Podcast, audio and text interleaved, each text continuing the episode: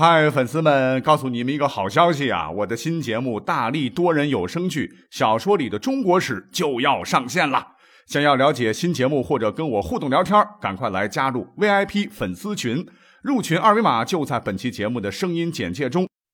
你也可以添加我的小号，拼音大历史加六零六 D A L I S H I 六零六，然后拉您入群，我在那儿等你。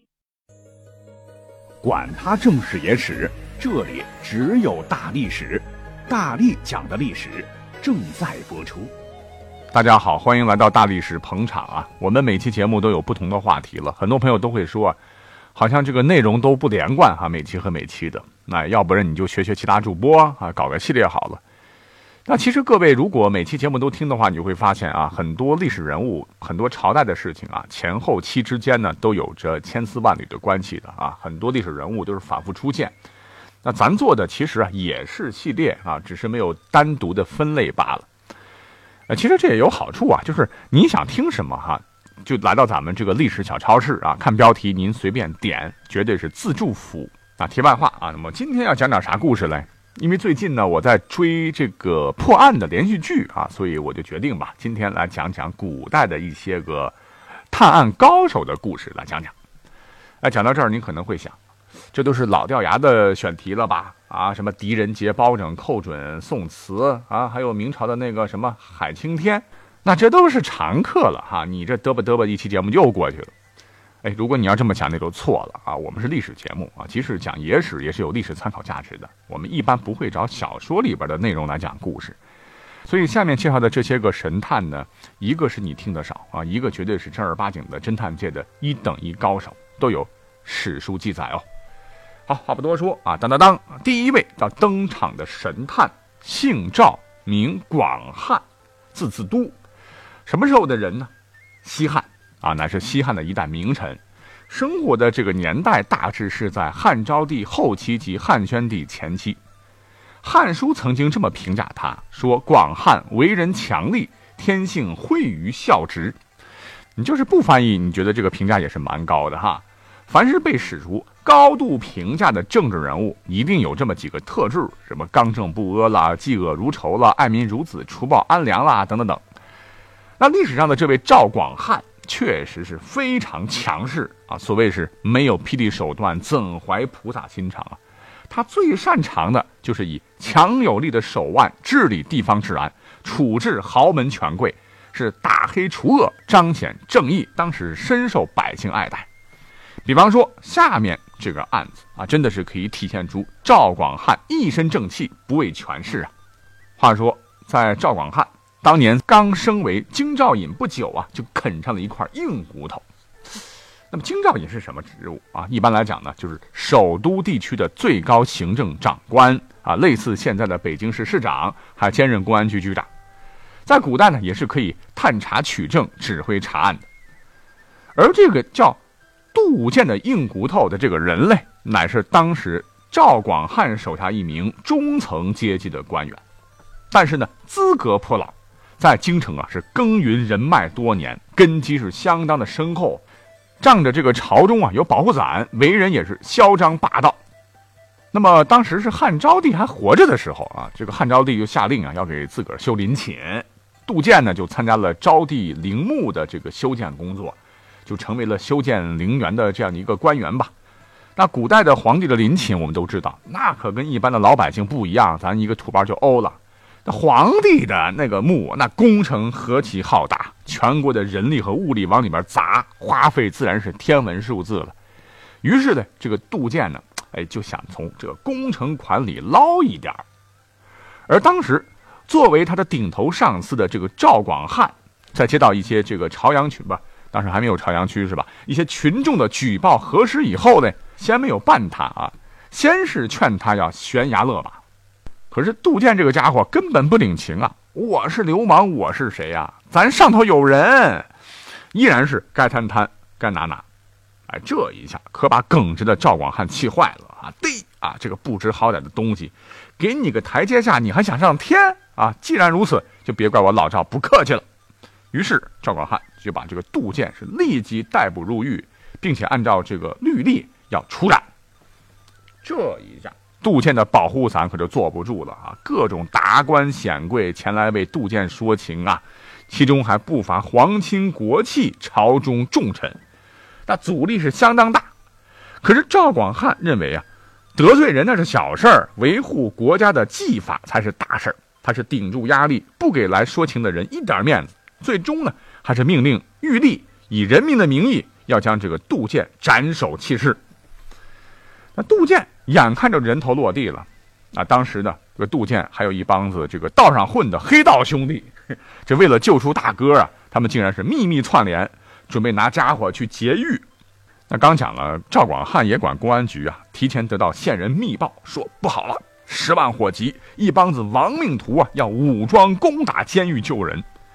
可赵广汉听罢是微微一笑啊，这好办，第一，立马派出精锐，里三层外三层把监狱给我围起来，来一只剁一只，来一双剁一双啊，多少人来全部给我咔嚓。第二呢，发动舆论攻势，京城各大闹市区张贴告示，我们要发动扫黑除恶的这个人民斗争，谁干过什么的坏事的啊，就赶紧投案自首，从轻发落，并欢迎广大京城的人民群众提供线索，一经核实中奖。你别说，这两招果然狠啊！这帮子江湖人一瞅这架势，咱们咱们就别结了吧，啊，全都蔫巴了。于是呢，杜建最终还是被斩首弃市。这一个案件呢，一下子就把赵广汉的名声打出去了，老百姓是交口称赞。那么刚讲了，赵广汉呢，在西汉呢被称作第一神探。那既然是神探嘛，就不单单只有这两把刷子喽啊！刚才讲的这是扫黑除恶的。因为京兆尹呢事务繁忙嘛，常有官吏和百姓来这告状啊、上访啊。赵广汉呢接待吏民，有时通宵达旦。但是根据史载，他办案是精于钩距，钩子的钩，距离的距，啊，也就是擅长推理判断，查出隐秘的案情，令罪犯无处藏匿，无法狡辩。所以在他主政期间呢，凡是长安城的盗贼巢穴所在。还是民间豪侠的隐秘行踪，以及贪官污吏的受贿情节，他通过耳目眼线和推理判断，总能洞察一切，使之无处遁形。比如说，有这么一个案件，当时呢，在长安城啊，有个富人叫苏回，因为有钱嘛，所以出资捐了个官儿，可是呢，被两个绑匪就看上了，就绑了肉票，情况非常危急，不给钱就要撕票啊。那赵广汉得知案情以后呢，是从蛛丝马迹中寻找线索，就找到了劫贼的这个住处。人质的生命安全是第一位的呀。为了稳住罪犯啊，赵广汉就自个儿在庭院里指挥，命令手底下一个长安城啊，说你要对屋里的绑匪这么这么说，这么这么说。哎，得嘞。那手底下就向屋里的绑匪喊话道：“说京兆尹赵军呐，请求二位不要加害人质。”此人乃朝廷的官员，你们要立即释放人质，主动投案，可以得到宽大处理。如果说有幸遇到赦令，或许还能免罪。那这两位罪犯呢，是久闻赵广汉的威名啊，又看到自个儿啊，肯定是出不去了，那就被赵广汉的这个心理攻势所感化，这立即开门，然后叩头认罪。可谁曾想，出人意料的是。赵广汉竟然先给两个犯罪嫌疑人夸嗒跪倒在地，全跪谢说：“感谢两位保全了人质的安全。”啊，这两个犯罪嫌疑人都傻了。赵广汉最终呢也是兑现了承诺啊，命令玉立善待二人，供给酒肉。后来呢，虽然两个人呢也是因为罪比较重啊，判处了死刑，可是赵广汉为他们预备了棺木葬具，还好言相慰。两个人皆表示死而无憾啊！由此呢，后世的史学家班固在讲到这个故事的时候，也是大赞我们的赵广汉为发间踢伏如神。由此就诞生了我们成语词典里的一个成语，大家听的都比较少的啊，叫做发间踢伏，比喻什么？比喻揭发先邪，使其无法藏身，形容励志精明。哎，不过呀，这个西汉历史上啊，就是这么一位人民的好公仆啊。皇帝却不顾当时百姓和官员的求情，哪怕是很多百姓愿意替他去死也不行，竟然最终啊将赵广汉腰斩，这个刑罚非常残忍，拦腰砍断那西汉第一神探最终啊也没有想到是那么悲惨的走完了一生，结局实在是令人唏嘘了。那皇帝他老人家为什么非要处死这位好官，置民意于不顾？我们以后有机会再讲啊，因为我们要把宝贵的时间留给后面两位要登场的主人公，因为他们破的刑事案件也很多。时间关系，我们就各讲一个了。第二位要开说的呢，也不太熟悉你们哈，他呢乃是宋太宗时期的一位名臣，叫向敏中。哎，那他的介绍就不多讲了哈，各位去搜。我们单讲他的故事。那么话说，他曾驻守在洛阳。当年当太守的时候啊，有一天，下边某个县十万火急报来一个杀人案件呐，恶性杀人案件啊，说有个和尚勾搭有妇之夫梅氏，诱骗其外出，将梅氏杀死，投入枯井，而他自个儿呢不慎亦掉入井中被擒。当时啊，作为父母官兼任公安局长的这个向敏中啊，就仔仔细细的看了这个案卷。啊，就快啊！赶紧命人将该县把这个犯人送来重审。那不几日，人犯送到，向敏中是亲自审问，得知呢，这个案件的这个犯罪嫌疑人，这个和尚乃是天台山的一位和尚啊。上月初九到洛阳，向敏中就问呢，啊，说你到洛阳地面算起的话，到犯案为止前后只有几天时间，那你和这个女人是如何勾搭成奸的嘞？从这个卷宗上看。这这个和尚支支吾吾，肯定就说不上来了。好，那我再问你，你杀人用的是什么刀？这和尚一时就，这大人我不知道什么刀啊。哎，可是鬼头刀吗？对对对对，我用的正是鬼头刀。那听吧，和尚所言啊，向敏中突然笑了。你可知道，鬼头刀是干嘛的吗？是行刑刽子手所用之刀啊！你一个出家人怎能带在身上？啊，得了啊！你也别编了，你实话告诉你，我正是看出你是被冤枉的，所以才亲自审问。快把实情道出吧！向敏中果然眼毒啊，看出这是一起冤假错案。老爷呀！听罢此言，和尚是大哭起来啊！贫僧确是冤枉的呀！原来事情是这么回事儿。那这个和尚呢，夜里呀，曾经来到洛阳地界儿啊，就向当时事发地点的一个民家借宿，可是呢，主人不同意。他只好睡在门外，谁料想啊，他命背，半夜时分呢，竟然有强盗跑到这户人家来行窃，不光啊抢钱，还劫色啊，把这个屋里边一个女的竟然还给绑走了。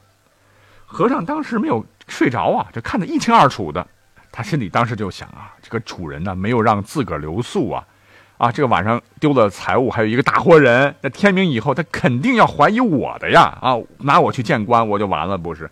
干脆咱三十六计走为上计，哎，我得跑。没想到大晚上黑灯瞎火啊，他是深一脚浅一脚的走在荒草中。哎呦，我的妈！竟然不慎掉入一口枯井。巧的是，那个妇人已被强盗杀死，尸首的也被扔到枯井中。和尚爬不上去啊，叫苦连天。而这具尸首正是刚讲到的这个梅氏。第二天呢？主人是四处寻找，在井中发现了和尚和妇人的尸首，不由分说扭送见官。听到这，夏敏中就问了：“那既然人不是你杀的，你为什么要招呢？”哎呀，大爷，你可不知道啊，那位县大爷可不是像您这么问案，他根本不准我答辩，动不动就大刑伺候啊，我真的吃不消啊。所以呢，退堂之后，夏敏中就立即派出十名捕快。化妆以后呢，到案发地带搞侦查啊，要他们如此如此这般查访。巧了，有一天，其中一个捕快，也就是公安局的侦查员吧，来到了一个村头小饭店吃饭。饭店里有个老太太啊，听说他是从府中来，哎，就问他，说：“那和尚那个案子怎么样了嘞？”这个蜀吏一听，有有门啊，就骗他说：“昨天已被打死了。”老太太又问。那如果抓到真凶怎么办呢？蜀吏说：“案子已结，只好将错就错。就是抓到真凶，也不能再问了。”老太太听罢，好像有点高兴啊，就走了。那我们的侦查员那眼睛是雪亮的呀，就跟着这个老太太来到了一个住处。果不其然，这个老太太有问题啊，正是她包庇了这个杀人罪犯。他本来想把这个好消息告诉犯罪嫌疑人类，哎，没想到螳螂捕蝉，黄雀在后啊！这个犯罪嫌疑人最终被擒获，赃物也找到了，河场之冤终于洗雪，那矫正了一起冤假错案，没有让人冤死不说，打家劫舍又杀人的这种恶性社会治安案件，竟然这么三下五除二的，竟然被向敏中办结，他也由此而名闻天下。他断的案子很多了啊，篇幅原因很遗憾，只能讲一个。那么下面呢，再讲一个明朝的神探好了。说到明朝，好像大家只知道明朝有个海青天海瑞，好像是断案如神。其实很多是出现在小说里边的。其实除了海青天，在明朝还有一个邝青天。那邝青天是谁？姓邝名忠，邝中是也。咱们现在有个剧种叫昆剧了，它里边有个保留剧目叫做《十五贯》。其实呢，就是歌颂邝中当年侦破案件的这个先进事迹的。除了这个十五贯的奇案，他破过，历史上他还断过一起离奇的假冒知县案，而被史书所记载。那么话说，在宣德年间呢，矿中奉命来到当时南方的吴江县调查案件，他是顺藤摸瓜呀，最终发现一个不为人知的故事。怎么回事呢？说最早吧。某县的一个县令的夫人和一个商人呢，他有奸情。哎，东窗事发以后呢，这个商人呢就逃到了当时的吴江县开了一个客栈。可是谁想到后来这个县令因为贪污罪被降职下调到了吴江县，而此时这个夫人和老情人啊又旧情复燃。哎，两个人呢怕再次被发现奸情啊，于是就密谋除掉县令。那个县令的夫人真的不是个好东西啊，因为她老公是个贪赃枉法的一个贪官嘛。那夫人为了保全自个儿的身份，还想继续的搜刮民脂民膏啊，就想出了一招偷梁换柱，也真是奇葩了啊！两个人呢是发现了一个穷书生常在自己的客栈住，这个夫人呢就找到他说：“你呀，能不能帮我做件事情啊？什么事儿呢？假冒县令。”当然，这个穷书生一听，那不行，那是要命的事情，不干不干不干。这个夫人就说了哈，你要为老百姓考虑呀！你看咱们这个吴江县啊，出了多少贪官啊，对吧？那现在这个县令啊得了疯病，啊，如果说朝廷知道失县已封，肯定会派人来接替县令的，没准那是一个更贪的官。你说咱们朝廷上下还有好官吗？那百姓会更加处在水深火热当中啊！那你不入地狱，谁入地狱嘞？啊，出生啊！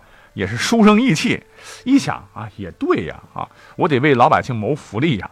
那么最近我们这个吴江县是遭水灾，那我不妨利用知县的身份来修筑堤坝，解决老百姓的疾苦，也挺好。于是呢，这个书生啊就答应了。那这样一个大阴谋就这样开始了。那这个真正的知县，那可真是惨了，你不能在这个位置上干了呀，要不然就穿帮了哈，就被他们给绑了啊，五花大绑，绑成个粽子，关到了县府后边一个小黑屋里。就这么的哈，古代版的《让子弹飞》里边演绎的那个故事就在历史上上演。